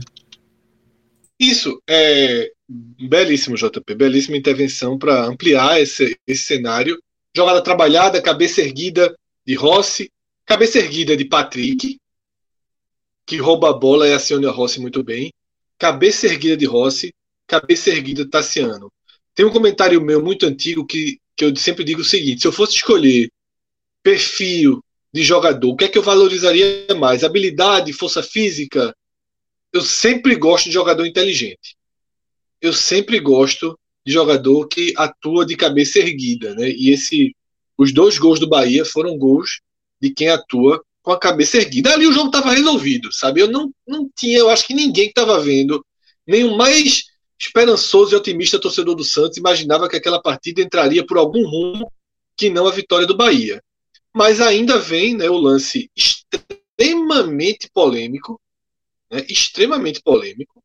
Não é porque é a favor que a gente pode, né, que a gente deve passar pano ou não questionar. Se fosse ao contrário aqui, se o Bahia tivesse perdido esse jogo por um gol, tá? E esse gol fosse uma jogada como a que a gente viu do terceiro gol do Bahia, do gol de Juninho, e a CBF desse as respostas que na transmissão do Premier foram explicadas, né, na transmissão do Premier. Ou não, ou não desse as respostas. Que é, disse que dadas, não ia ter a imagem, realmente não teve a imagem, que não diria por que não teve, não deu a imagem. Então, é, o, o, o Sandro Meirahit disse que está é muito, é, é, Sandro Meirahit disse, a gente tem que, a gente detalhe, foi lição, salvo, não? É, salvo. salve lição foi salvo. Salve. Lição clássica que a gente teve de novo pela enésima vez na final do Campeonato Pernambucano, jogo de ida às vezes o ângulo da imagem da TV distorce. Todo mundo que assistiu o jogo de ida entre Náutico e Esporte e Náutico achou o gol legal, o gol de Haldney pelo Náutico. A TV cravou o gol como gol legal e o VAR, bem acionado, apontou as linhas e não tinha. E, e o jogador estava realmente impedido, ajustando os ângulos, e nem era tão pouco impedido, era um impedimento até fácil de ser detectado. Confesso que se isso tiver acontecido, vai trair de novo os olhos de todo mundo, porque nas imagens, nos prints que circulam, parece relativamente. É, a câmera está tá enviesada no, na, na, é, na, é. transmissão. Não é, a, no, é, é como você está falando, não é a câmera do. A câmera do VAR é diferente daquela imagem que está circulando. Não é nem a, a câmera do VAR só, João. Não, é porque a câmera é mesmo. A câmera é mesmo, mas o, é, o sistema transforma aquela câmera Sim. em 3D, né? Ele corrige a angulação. Exato, Ele corrige a angulação. Então é isso, sabe? Eu acho que, que o gol anulado tem que ser questionado. Não pela vitória, como eu falei, a vitória estava sentenciada, ia mudar o quê? Um saldo do Bahia de um gol. É, seria muito drama se o Bahia precisar desse um gol para alguma coisa, mas será positivo para o Bahia. E se faltar esse gol para o Santos para alguma coisa, será muito negativo para o Santos. Mas sem nenhuma afirmação de que, estava impedido, de que estava impedido. Como eu disse, o futebol já nos deu algumas lições recentes que a imagem da câmera não é a mais confiável. Agora, o que se debate? Esse procedimento da CBF, pô, de esconder a decisão. O Isso próprio é Bahia, muito, é. o próprio Bahia tem que puxar essa discussão. É. Porque assim, é. É, foi, foi, foi um gol seu, mas, meu amigo, se isso virar praxe de não mostrar a imagem é, e não justificar porque não está mostrando a imagem, é, o próprio Bahia é, é, um dos clubes que tem que puxar essa discussão, já que está envolvido, né, Guilherme? Total, total. E, e, e no Pernambucano, é, a imagem só foi mostrada no final do jogo, na final do Pernambucano, no jogo de ida, só foi no final do jogo, o jogo tem encerrado, não, não, não mostrou durante a transmissão. Mas foram 20 minutos depois, né, João? Foram 20 minutos. O lance tinha acontecido 30 e pouco do segundo tempo. Não foi tipo o jogo inteiro segurando, né? É, não, mas assim, mas assim, só foi depois do, depois do jogo encerrado que veio. É porque o tempo na, na aí, Série A aí, tinha sido mais ou menos. Nunca era muito rápido ano passado, não. É, o, e a, a informação é que não mostrou na, no jogo do Pernambucano, na final, porque é, o, a, o, a, a marcação de campo estava certa. Então não, não teria por que mostrar Ô, Grilo, eu fiquei até com essa dúvida. Eu não vi o jogo na, na transmissão, eu acho que quem viu foi Cássio, né? Foi é, Cássio. É, na, na transmissão do Sport TV. É, essa informação, eles deram a informação como sendo informação vinda da CBF, ou, por exemplo, a de hoje não, a de hoje ficou claro. É, Veraldo Marques estava narrando e disse: a CBF informou que não vai mostrar.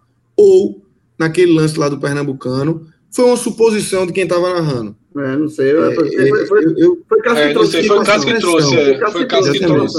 Ele, viu, ele foi o único que viu pelo, pela Premier, né? É, mas enfim, de fato, mas eu concordo muito com o Lucas, assim. Eu acho que o Bahia tem que brigar. Só mostra a imagem, velho. Até para comprovar que o gol tá legal. Pô, assim, não, o gol já foi, não vai voltar. Mas por quê? Mais na frente, se vai fazer isso, mais isso. na frente ele vai estar coberto de razão, mas com moral dizer, pô, quando eu fui prejudicado, quando o meu gol, eu pedi para mostrar quando o lance, em tese, pode, em tese, é, era contra mim. Então, o cara é, tem que mostrar sempre, pô. Isso não existe. Inclusive, é uma, João, transparência. Isso tem que ser, isso tem que ser assinado pelos 20 clubes. Veja só. É, transparência. O uso do é VAR. É os, os clubes não votam para aprovar o VAR. Ele tem que passar para dizer assim, ó, beleza, aprovamos o VAR, mas nós aprovamos o VAR nas seguintes recomendações. Um, as imagens, imagem. as imagens de linhas de, tem que ser mostradas. Pode ser ao final do jogo? Pode. Não precisa ser durante o jogo, não. Quando acabar o jogo, as imagens de linhas são mostradas. Dois, a questão dos áudios. Esses áudios ah, também é tem que, que ser. Trazer, esses áudios também tem que ser expostos. Tá? E se a CBF não tem imagem, é por algum erro, porque a sensação que a gente fica, só suposição aqui, a sensação que a gente fica é que o VAR não foi usado. Né? E, Até porque e, isso aconteceu em Vasco e Inter. É, isso foi, isso, essa hipótese foi levantada na transmissão de, desse foi. jogo do Bahia. É, quem falou exatamente isso, que quando o VAR tem algum defeito no VAR e o VAR não pode ser aplicado. Fica a decisão de campo. Fica a decisão de campo. Isso foi a explicação. Isso. E é certo mesmo. É. Isso tem que ser fica, feito mesmo. Fica, fica, Fred, deixa eu só, deixa eu só é, ler um comentário aqui rapidamente, é, porque é, é, é muito sobre esse tema. Cazuza Souza. É, ele questionando assim: oxe, oxe, cabe ao Bahia essa. essa é, essa... Cabe a todo mundo. Cabe a todo Aí, mundo. É, o que eu quero explicar. Não é que cabe ao Bahia. Cabe a todos os times. Eu estou citando o Bahia porque o Bahia é o time envolvido e, teoricamente, o time beneficiado, se, se realmente tiver impedido, como a imagem aparente. Então, assim, é o que Grilo falou. Sim. Cabe ao Bahia dar o exemplo de que ele está preocupado também com a transparência do VAR. Esse foi o meu, meu, meu levantamento. Não é que o Bahia tem que. Não é que é, é uma obrigação do Bahia, porque o Bahia, não é isso. É, cabe ao Bahia também, como cabe, cabe a todos os, os, outros 20. Eu citei o Bahia porque o Bahia está envolvido na, na questão. Cabe ao Bahia, óbvio, cabe ao esporte, cabe a todos. Claro. Cabe a todos. É o que eu falei, essa, essa, questão do VAR, essa melhor utilização da tecnologia, ela tem que estar no, no arbitral. Não é no arbitral que se define, no arbitral, os clubes, não é depois que é prejudicado bater na porta da CBF para pedir para ouvir o áudio. Como foi Vasco e Inter. Como o Sport tentou e nem conseguiu. Ganhou uma camisa da seleção e voltou. Não foi o, cara que o Sport mandou para lá, né? Fez duas fotos com a camisa da seleção, ganhou de presente e voltou. Nem o áudio viu da reclamação do jogo contra o Palmeiras. Mas é, tem que ser algo de regra, pô. Tem que ser pra padrão, padrão. Se não quer dar imagem, o áudio, velho. O áudio. Tem que ter tudo, Fred. Tem que ter tudo. É não, é transparência. Se não tiver imagem, não existe. Por quê? Não existe porque, não existe porque, porque ir de encontro à transparência. Você tem o VAR, que serve para deixar o jogo mais justo e é, corrigir possíveis injustiças. É ótimo. Agora, e por que não mostrar o áudio, por que não mostrar, sabe? É, deixa tudo claro, velho, para todo mundo. Pra, o, o, a gente tem que parar de dar margem é, para a teoria da conspiração. Sabe assim? Quanto mais transparência, menos teoria da conspiração. Quanto mais. Sabe? A gente acabou de falar isso agora em outro, em outro contexto da emissão de, de Alberto Valentino no, no, Cuiabá, porque não foi tão bem, não foi tão bem explicado. E aí começaram a teoria da conspiração, teve isso, confusão, vestiário. Aí teve o Cuiabá depois fazendo a nota. Então, trata logo tudo com transparência para você tirar a teoria da conspiração. Ponto. Simples, é simples isso. Assim, é obrigatório. E, e tem que partir de todos os clubes. Porque, veja, o que, o que mais tem em um campeonato longo como o brasileiro é você foi beneficiado hoje, amanhã você vai ser prejudicado, meu amigo. Porque é isso. Então, assim, vamos ter transparência que é bom para todo mundo. É bom para o Cuiabá e é bom para o Flamengo, velho. Esse, esse tipo de atitude. É para é só, só dois pontos aqui. O primeiro é sobre, eu já falei lá no Pernambucano, isso que falaram de não vai mostrar a imagem porque acertou. Não, velho, a lógica é o contrário. Vai mostrar a imagem para mostrar que acertou. Total, total, acaba total. Com, com, teoria, acaba com discussão de bar, acaba com, com debatezinho. Acertou, mostra logo, acaba com isso e vamos para o jogo. E o segundo ponto, né, é exatamente sobre essa transparência, é algo que a TVE fez no, na final do Baiano, né? Pô, eu tava tentando lembrar, foi, foi perfeito. É, um pênalti ali no, no Isso Bahia. É ideal. Bahia, é Bahia de Feira e Atlético de Alagoinha. Na segunda-feira, a TVE, né, que, é, que é lá da Bahia, que transmitiu a partida, postou o vídeo completo, com o áudio, com as imagens que o árbitro estava vendo, com, com a conversa do árbitro com a central do VAR, mostrando, ó, a gente vai marcar esse pênalti, bota essa imagem aqui, bota do outro ângulo, bota mais lento, bota mais rápido. Pronto, chegamos, ó, teve esse contato aqui, não teve ali, teve aqui, teve ali, pênalti. Vamos Perfeito. marcar porque isso, isso e isso. Encerra, pô. Isso foi um Melhor exemplo. que isso, só se o árbitro desse entrevista, justificando Exatamente. É. Exatamente. E assim, detalhe, Exatamente. a grande chance é que esse lance, a grande chance é que esse lance não dê em nada. Porque é o terceiro gol. Tá entendendo? Nem o Santos faça grande confusão por causa disso. E fique por isso mesmo. Né? A gente não vê aqui, a gente está debatendo isso. Óbvio, não estamos acompanhando aí é, outras mesas redondas, mas eu não vi no Twitter, por exemplo, uma grande grita, né? Um grande. Mas eu acho agora, que aí é muito mas a gente tem que falar agora. Mas, então, também, mas a gente tem que falar agora, porque isso. Caso, não, sem dúvida. Na, é. na, na, segunda rodada, aliás, segunda rodada não. No jogo amanhã. domingo, amanhã. Exatamente. No domingo. Isso. Pode ter um, um, parecido aí, vai ser, sabe? E, e, vai começar o, o Campeonato Brasileiro assim, sabe? Eu acho que é isso. Grilo. Vamos voltar para. Péssimo início do VAR, tá? De péssimo, novo. Péssimo. E é... no jogo parece que eu não, eu não tava vendo, mas parece que no jogo São Paulo Fluminense teve confusão também.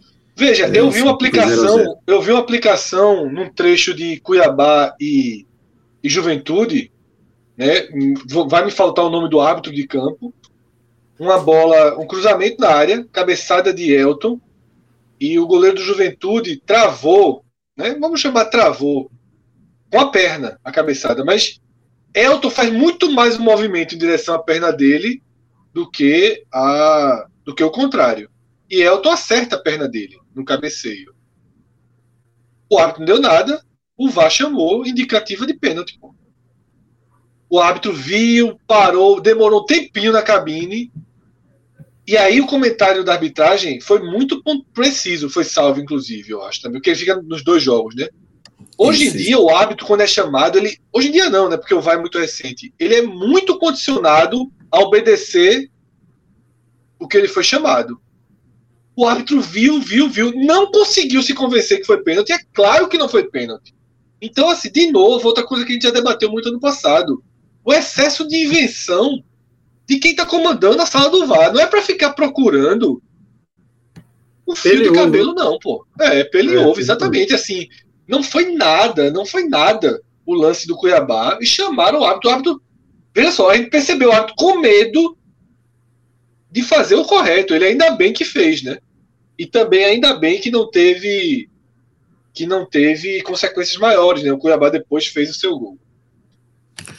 É isso. Grilo, vamos voltar para o jogo para analisar essa, essa atuação do Bahia. É, Fred falou um pouco. Queria te ouvir também como é que você viu, como é que você analisou esse, é, esse primeiro tempo e esse segundo tempo, esse início arrasador do Bahia, mudando completamente a, a o ritmo ali, fazendo os 3 a 0 até com certa facilidade e depois controlando bem o jogo sem sofrer tanto.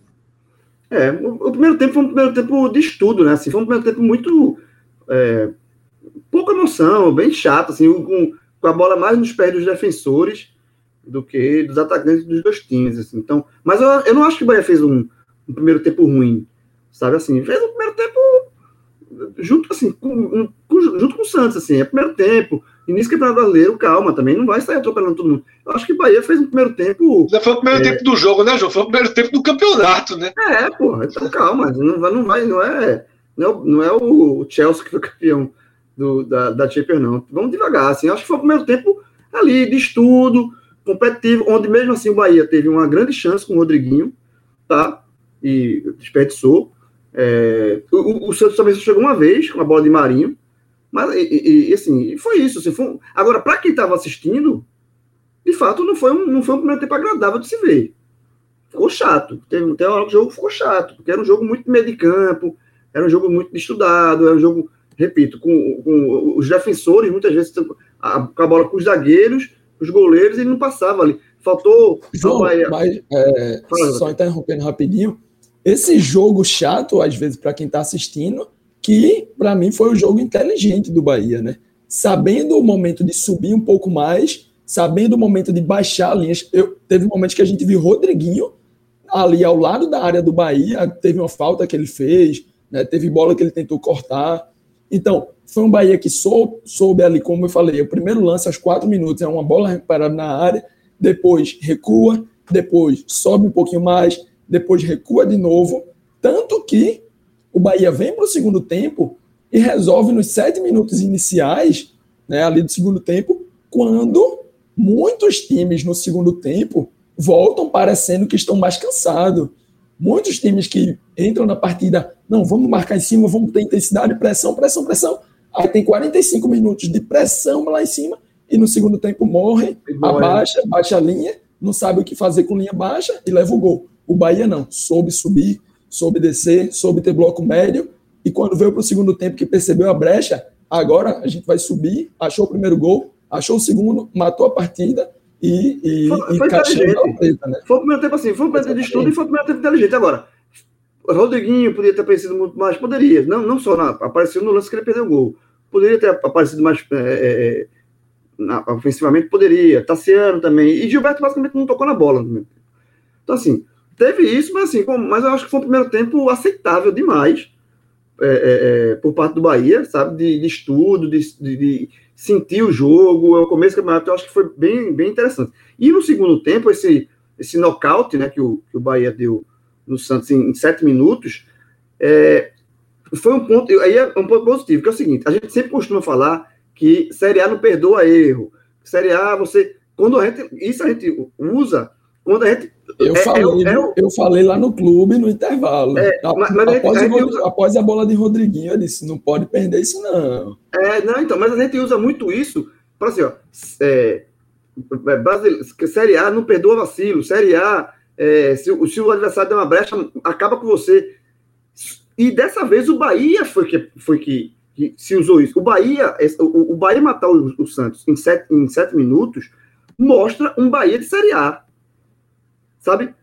Se, se é ao contrário, vamos supor, se, for um, se fosse ao contrário, a gente ia dizer aqui um discurso que a gente já usou, que, tá vendo aí? Série A, Série A é isso. Série A não perdoa, não. Série A o cara dá uma vacina, baixa a cabeça, vai lá e, e atropela.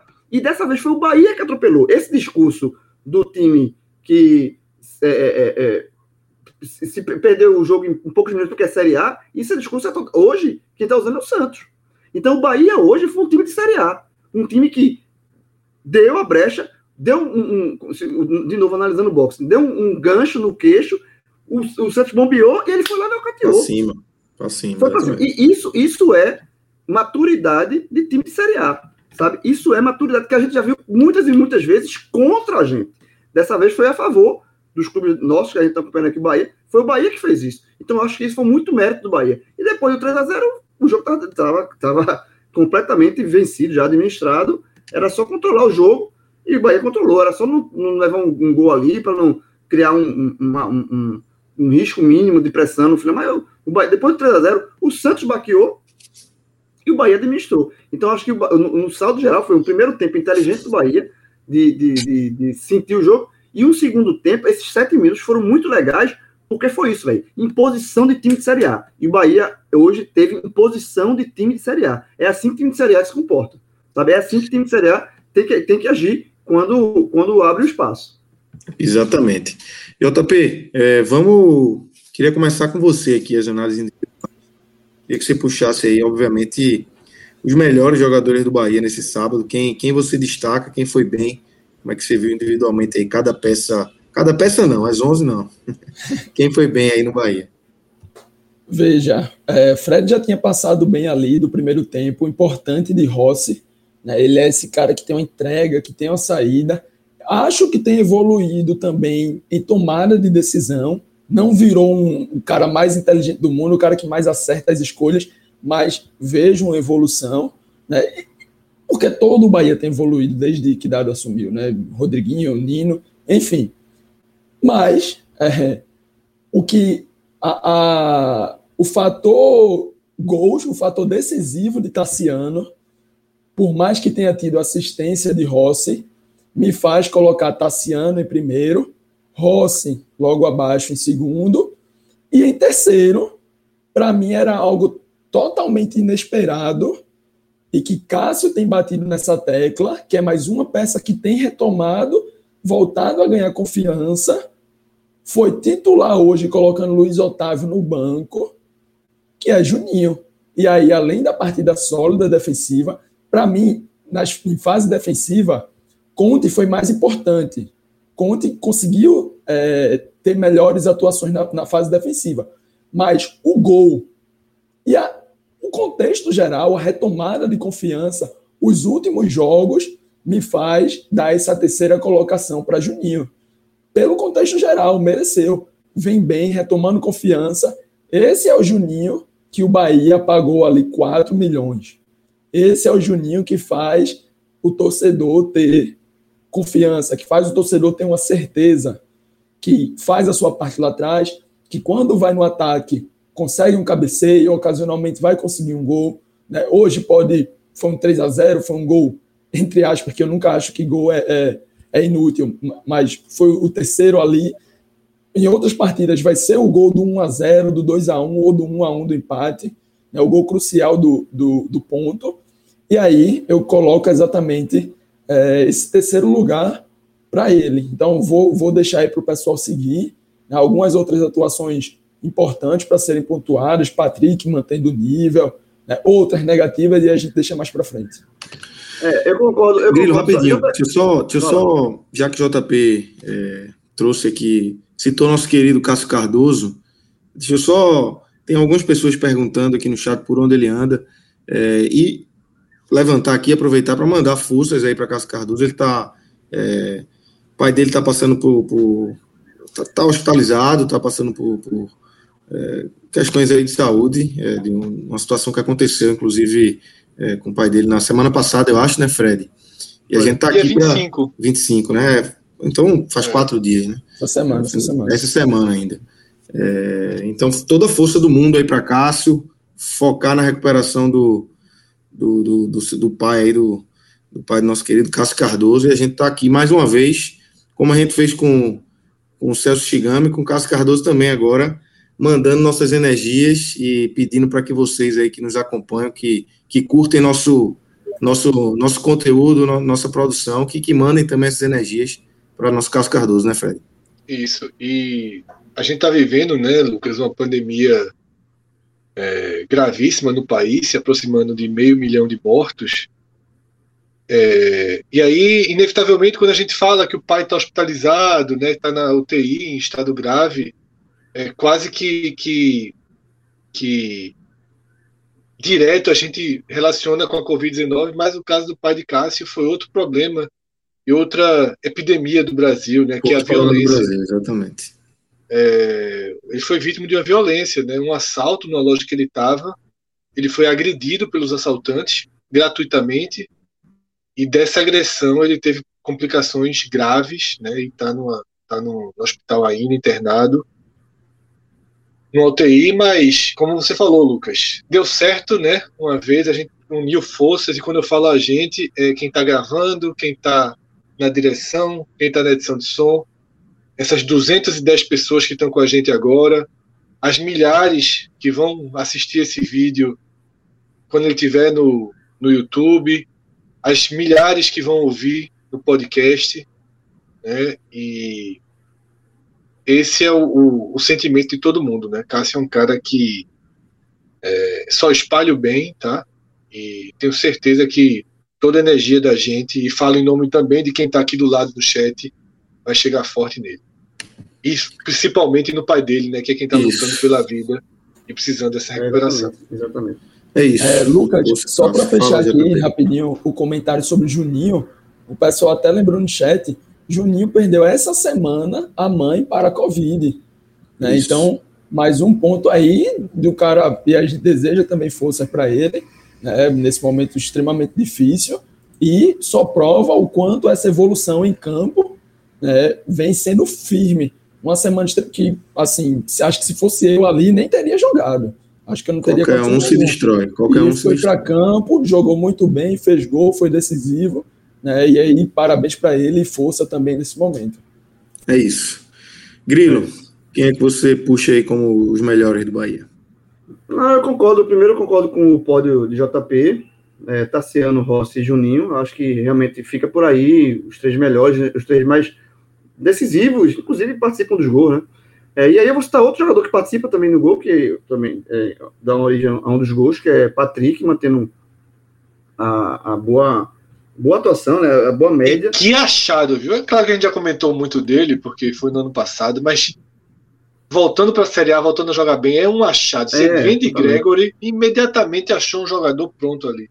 Pronto, e mantendo a média, né? Assim, é um jogador. Isso é muito importante. Você tem um jogador regular, né? Ele gera assim, sempre na, na regra. É difícil você ver Patrick fazendo partida abaixo, né? E logo na estreia, ele já, já tinha feito uma ótima Copa do Nordeste, inclusive foi para a seleção da Copa do Nordeste, merecidamente, né? A seleção que a gente escolheu lá no NE45. Então, mantendo a média, e mais uma vez, outra, outra boa partida, na média dele, Patrick, que é uma média alta, né? E sobre Juninho, só vou fazer um comentário aqui também, é, mostrando uma coisa que eu já tenho falado. Como você tem um zagueiro como Conte é importante, né?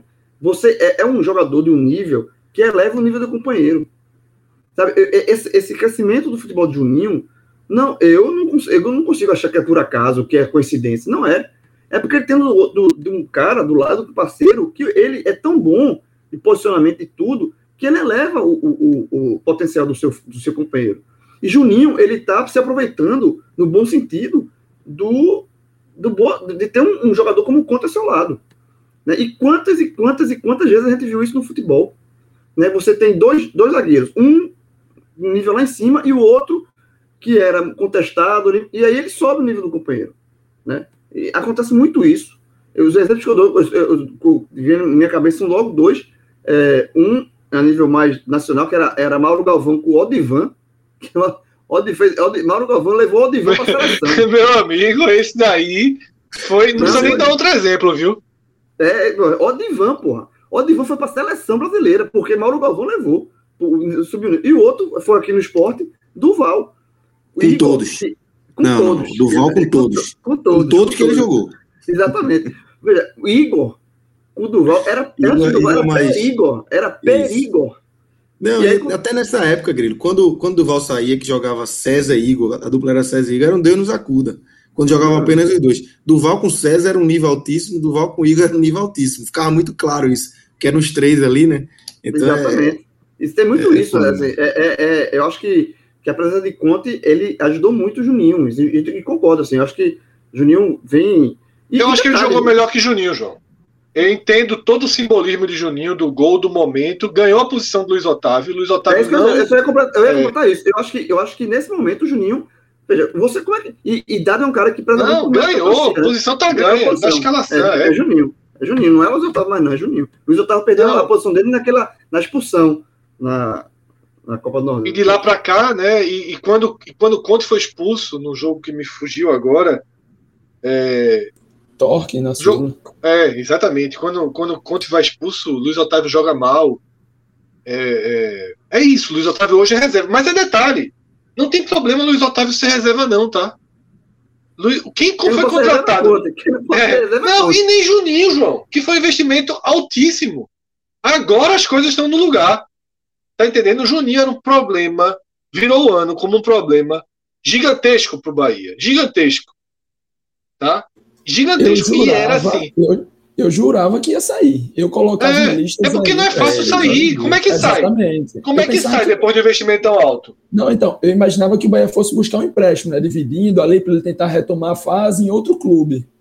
Era algo que eu imaginava, mas retomou totalmente. É, já, João, é, JP, já a turma já estava ligada, pô. Assim, ele estaria na lista aí da, da, da com gente para qualquer clube.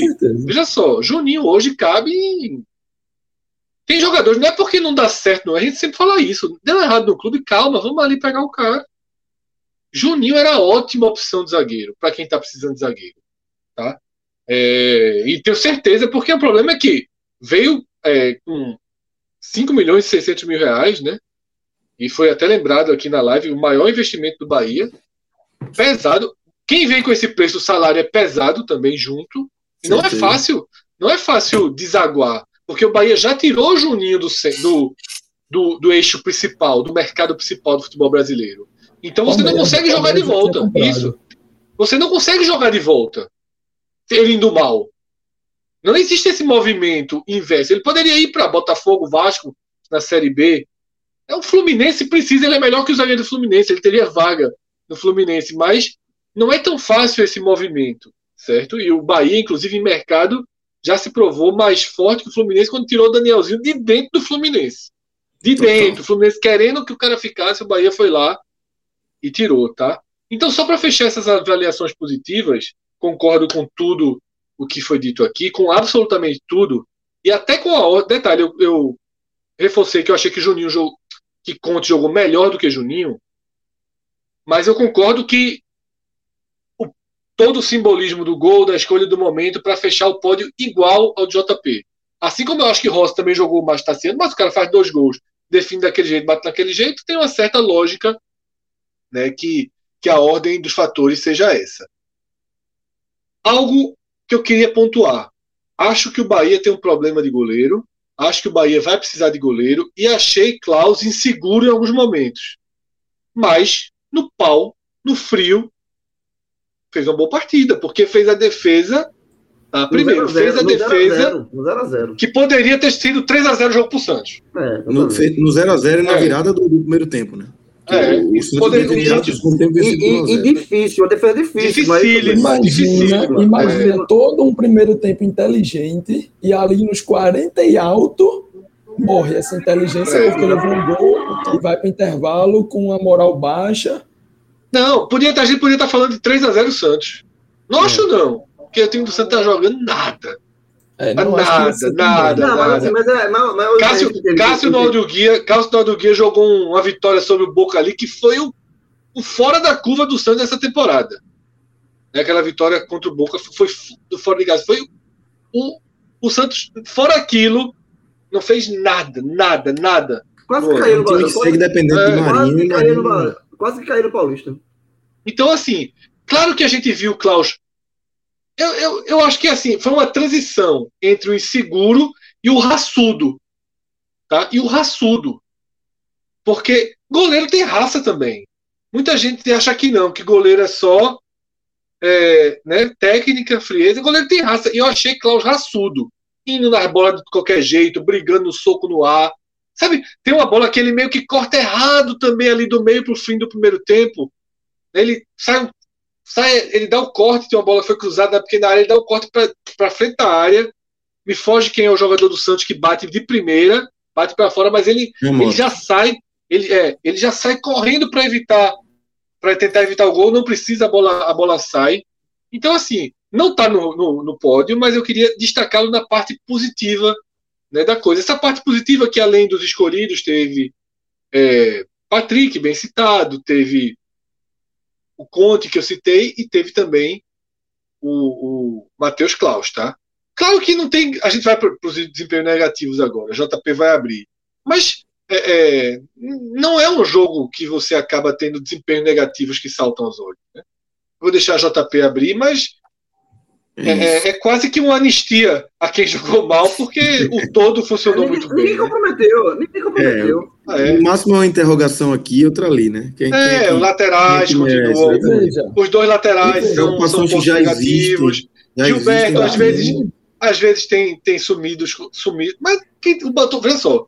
Foi, foi-se o tempo que a gente explicava Gilberto torcedor do Bahia. Exatamente, já tem uma história gigantesca no clube, eles conhecem mais do que a gente. Então eles sabem que Gilberto vai fazer algumas partidas assim e é da vida, né? Tá na conta, tá na conta. E não foi uma partida que, assim, Gilberto errou, não sei o que. Foi uma partida apagada. Não apagada que eu fui para os números ali para dar uma olhada e segundo dados do SofaScore, ele jogou até os 30 do segundo tempo, né? E aí eu, era algo que eu já tinha visto uma época. Gilberto tem uma média em um jogo completo, além de 35, 40 toques na bola e hoje ele teve 12 toques somente. Então, um terço somente, né, fazendo um, uma média aí de 35, 36, somente um terço do que ele é acostumado. Gilberto, que para mim não é só um 9, 9 clássico. Para mim, Gilberto é bem, sabe participar bem, né, não precisa explicar Gilberto. Acho que todo mundo concorda aqui. 12, um terço, ou menos de um terço, um quarto aí do que Gilberto faz, é muito abaixo para ele. Não dá para dizer nem que foram erros, porque ele realmente não teve chance, não, não, não teve finalização, não teve uma jogada clara. Foram toques muito ali de meio campo, né, nesse sentido. Quando o Bahia acelerou e resolveu sem ele, não tinha muito ali a necessidade dele realmente aparecer. Depois do 3 a 0 não é o centroavante que vai ser o cara. Se o centroavante já não participou desse 3 a 0 Não vai ser ele que vai roubar a cena depois disso. Então foi um jogo que semana que vem não existiu, sabe? Semana que vem, esse jogo não mudou nada, até porque foi uma vitória. Semana que vem a gente pode ver Gilberto decidindo, ou se jogar mal de novo na terceira, na quarta rodada, vai decidir, vai voltar bem. A gente já conhece Gilberto, já sabe da qualidade. Para mim, só ele foi abaixo. Se eu disser ruim, mal hoje, Gilberto, porque não apareceu. As laterais são pontos que a gente volta a debater. Renan Guedes hoje na direita, porque Nino não estava, e aí já tem a solução do problema. Problema, entre aspas, né? não acho que Renan foi um problema hoje. Acho que é um reserva onde a gente já tem o titular, que é Nino, está suspenso, mas daqui a pouco volta e vai jogar. E na esquerda, Matheus Bahia foi regular, como ele Muito elogiado, só para não ficar longe. Muito elogiado. Só para não ficar longe. É, só para não ficar longe. Nino é a solução, mas eu acho que o Bahia deveria ter avançado nessa temporada para o cenário de que Nino é o bom reserva. Detalhe, para o contexto que o torcedor do Bahia espera, eu acho Nino ok. Eu acho Nino ok. Inclusive faz uma boa temporada. Erra na marcação às vezes, mas entrega muito em força lá na frente. E, e nem esses mas... erros têm acontecido tanto, né, esse ano. É. Então, assim, esse ano é muito bom dele. Eu acho que há uma cobrança em Nino que faz com que a gente acompanhando ano, ano a ano de Nino no Bahia, na lógica, era para o Bahia já ter um lateral direito mais forte. Na lógica. Na lógica. Ele, tem, ele tem um histórico, ele tem um saldo negativozinho ainda considerável. A, a, no, ele está fazendo uma temporada boa, mas o Bahia sofreu muito com o Nino, pô, no ano passado. Então, assim, a balança. Muito dos dois lados. Dos dois, é, lados. A, dos dois lados. Mas a, a como está falando de Nino aqui, especificamente de Nino, ele está fazendo uma temporada boa, mas o déficit, digamos assim, dele ainda existe. É, não é, não, ele não pagou esse déficit, não está no saldo positivo, não. É por isso que, Fred, que, que eu concordo com o Fred. Eu acho que o ideal era que o Bahia tivesse um jogador. Que, era que Nino não fosse o titular do Bahia para um brasileiro. Porque ele pode surpreender, pode. Ele pode fazer um baita brasileiro, ele pode ser lateral direito do, do Campeonato Brasileiro. Ok. Mas a, a, desconfiança existe pelo próprio Nino, porque, pelo que o, esse mesmo Nino demonstrou. E um adendo, antes de Dado, né? Que o crescimento do, de Nino veio após a chegada de Dado, que Dado cresceu não só Nino, mas outros jogadores, o próprio Rodriguinho era um jogador é, que Dado conseguiu recuperar, um jogador muito questionado. Então, já, já, já pegando também o, o embalo aqui dos, dos piores, né? Pior não, dos que viraram um pouco. Gilberto, é, foi isso que o JP falou, um jogador que não foi acionado, mas também 3 a 0 segue outro jogo, e Gilberto é o centroavante que pode decidir, como o JP falou. E, e aí você citar outros dois do, nomes, dois nomes que para mim foram abaixo. Né? Assim, eu acho que o próprio Rodriguinho perdeu um gol no primeiro tempo, devia, é, é não rendeu tão bem assim, pelo gol que perdeu. E Daniel, eu acho que Danielzinho ele teve uma partida bem discreta. Né? Esse eu acho que é, é já vem, ele já vem com partidas discretas. Assim. Daniel já vem. Não é aquele jogador é, que está sendo fantástico. É, eu acho que o Daniel está sendo muito jogador, assim, nos últimos partidas, nota 6, nota 5, 5,5. É, eu acho que, que é muito pouco. Assim, eu acho que o Daniel ele precisa talvez um pouco mais, a, a entregar um pouco mais. Eu acho que ele está sendo muito tímido nas partidas.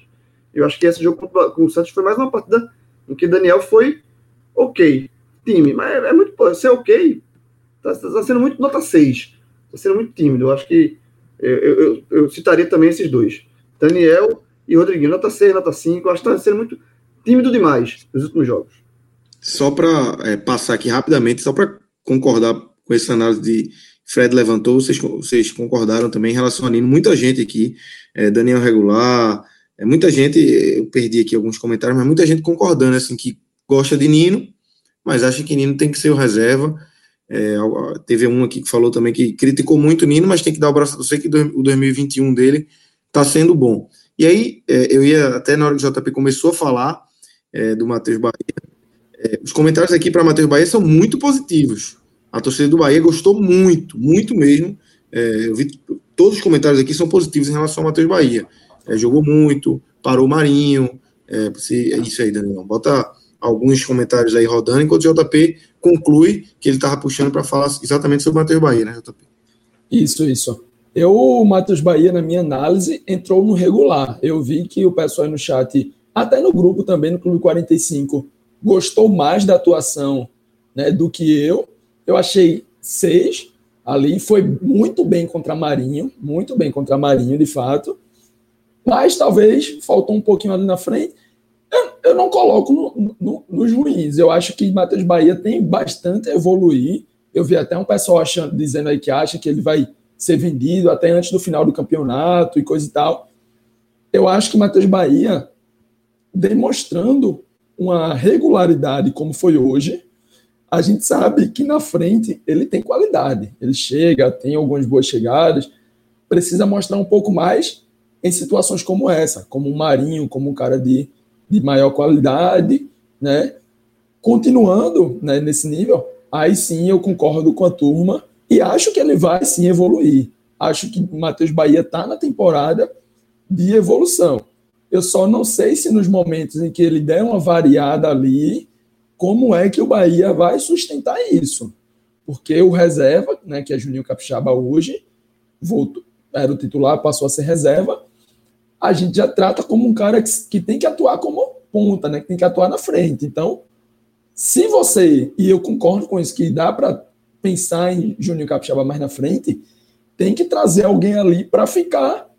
Eu acho que deveria trazer um titular. Mas como sei que é um mercado difícil, caro, que não tem peças, que pelo menos traga um concorrente para Matheus Bahia, para ele não ficar cômodo na posição, digamos assim, não achar que ele é o dono e acabou e não vai ter mais ninguém. É bom sempre ter a disputa, sempre deixar o cara ali incomodado, sempre o cara ter na cabeça que se for mal pode né? pode virar um banquinho ali, pode sair um pouco. Acho que isso é importante, inclusive, para o amadurecimento da carreira e do jogador Matheus Bahia. E aí acho que o Bahia precisa ir para esse mercado aí nessa posição. É, fazer a avaliação se um titular, se um reserva. Eu acho de preferência um titular, mas entendo se o Bahia trouxer um reserva, mas acho que tem que trazer alguém ali, né, porque acho que com isso o próprio Matheus Bahia vai crescer ainda mais. Fred, para arrematar aí, quem é que você pontua? Não, eu tô, eu tô muito próximo de, de JP, Lucas. É, acompanhei os comentários no chat aqui, né, sobre Matheus Bahia, mas é, não, não concordo 100% não. Que foi uma grande atuação, que foi uma atuação de primeira linha. Foi uma atuação ok, tá? É, não gostei, inclusive, de alguns momentos do primeiro tempo dele. E não acho que é um cara que vai resolver, não. Tá? Eu tem que. Se, se Nino é um cara para virar reserva, Matheus Bahia já é um reserva que está jogando titular. Né? O Bahia praticamente perdeu o Juninho Capixaba, né? não confia mais, não usa mais. Inclusive, é, isso vale para Douglas, goleiro também. Então o Bahia perdeu Douglas. Esquece não, Douglas. Douglas, Douglas, já falei outras vezes. Douglas, o melhor para Douglas, para todo mundo é Douglas e para outro clube. É, Douglas, esquece Douglas. E Juninho Capixaba está chegando nesse, nesse padrão também. Pode, ser, uhum. pode ser utilizado na ponta? Pode. Mas esquece. Tá? Esquece. É, então, eu acho que o Matheus Bahia ele pode dar conta. Ah, o meu titular né, tá, tá suspenso. Vamos Matheus Bahia. Ok. Vamos para o jogo. Não tem maiores problemas. Não é um Deus nos acuda. Tá? Mas é isso. Mas em 38 rodadas ele vai entregar algum jogo, né? Assim, em algum vai, vai falhar e vai, não vai, ser efetivo, né? É, eu acho que, que cabe mais. Não é, não, não é um jogador pronto para ser o. É, a gente não. É, é, isso, João. A gente não pode pegar uma atuação média e superdimensioná-la. Isso Exatamente. pode custar mais caro para o próprio Exato. Bahia depois. Você pegar uma atuação ok e transformar numa grande atuação. Vai dizer, pô, a turma lá falou que o cara jogou pra caralho contra o Santos. Não jogou pra caralho contra o Santos. O cara foi ok contra o Santos marcou o Marinho bem, marcou. Marinho jogou mal, jogou. Tecnicamente, Marinho foi muito mal hoje. Finalizações para fora, né, tentativas até bizarras de chute. Teve uma boa finalização. Acho o Marinho excepcional atacante. Acho que ele destrói times adversários. Mas não vem fazendo isso na temporada, inclusive. Vem jogando mal, né, vem com muitas lesões. E, mas ele fez a parte dele, também não vamos invalidar. É ok, é saldo azul. Não vai para os piores, não, mas fica ali no, no meio termo. Eu não citaria nem ele naquele bloco dos que eu citei. E eu fiz, como eu fui o último a falar, eu meio que fechei né, no bloco dos realmente grandes atuações, os dois zagueiros, Patrick, Rossi e Tassiano. E eu ainda fiz questão de trazer Klaus pela entrega, pela importância né, do, da defesa dele. Eu acho que Matheus Bahia viria logo depois. Ele viria até. É interessante, porque a gente fechou a porta na frente dele. Mas é, mas, mas é um pódio muito grande aí, viu? É, um é exatamente. Ah, exatamente. Mas, caso, caso, caso Cador estivesse aqui, ele ia escolher os três e ia fazer as menções honrosas. Teve um dia que ele falou de, de, de massagista, meu amigo, massagista. Rapaz, teve uma hora que o massagista entrou em campo ali, ó. Bicho, o jogador tava com a dor. O cara passou o spray com a qualidade. Esse meu amigo, acho que foi quando meteu 3x0 no Flamengo. Gandula que entregou de Jorge Jesus. O Gandula é. que entregou a bola naquele momento, certinho, pô. É, mas aí não pode tem uma pergunta aqui Tem uma pergunta aqui de Márcio Máximos, né? Teixeira ou Klaus? Teixeira, tá? Teixeira. Momento Teixeira, de Teixeira, Teixeira inclusive é, porque Klaus, ano passado teve chance, foi regular, poderia ter tido continuidade, mas teve lesões. Então, o momento é do Teixeira. É só, goleiro do Bahia, meu amigo. Acho que o chão tá duro, velho. Demais onde treina. Irmão, impressionante isso, velho. Porque é eu nunca vi isso, pô. Eu nunca vi isso. Todos os goleiros só Parece, que, parece que, é, que é ponta, meu velho. Parece que é, que é jogador que apanha o treino todo. Que é apanha dos adversários, se machuca. não é comum. Veja, não é comum goleiro se machucar. Pô, no Bahia, todos os goleiros se machucam. Verdade. É impressionante isso. É uma sequência, um vai puxando o outro. Não, é botar um, um colchãozinho. Antigamente a gente tinha as imagens. Futebol mudou muito. É, primeiro, era areia, né? Na é, parte do goleiro. É, era, era. É. Tem era areia, né? O goleiro, a posição do goleiro é tão desgraçada que é o, onde ele pisa não nasce grama. É. Tem essa regra. Eu, eu ri aqui de, de Matheus Brazes.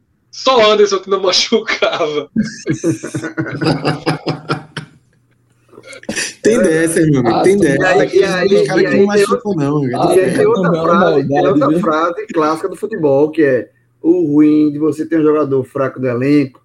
É vai jogar, vai, você, vai, vai, você vai ter que usar. Inevitavelmente esse cara vai jogar. Exatamente. no momento essa, essa frase já foi aplicada a muita gente, né? A muita é, gente. E a primeira é. vez que eu vi ah, é, pessoalmente foi com o Hélio dos Anjos. Eu é vi pessoalmente, pessoalmente, é foi com o Hélio dos Anjos. Anjos. O, o, a bronca é você ter um jogador ruim no seu elenco. É que vai hora, ser, né? Ele vai usar. Ele vai entrar.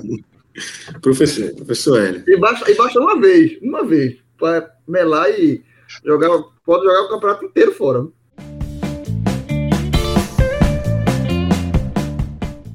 Então é isso, galera. Fechamos aqui mais um, uma produção aqui do 45 minutos. Lembrando que nesse domingo tem uma live aí gigantesca. Viu? São muitos jogos dos nossos clubes. Tem Santa Cruz em campo pela Série C, tem Ceará em campo pela Série A, Fortaleza em campo pela Série A.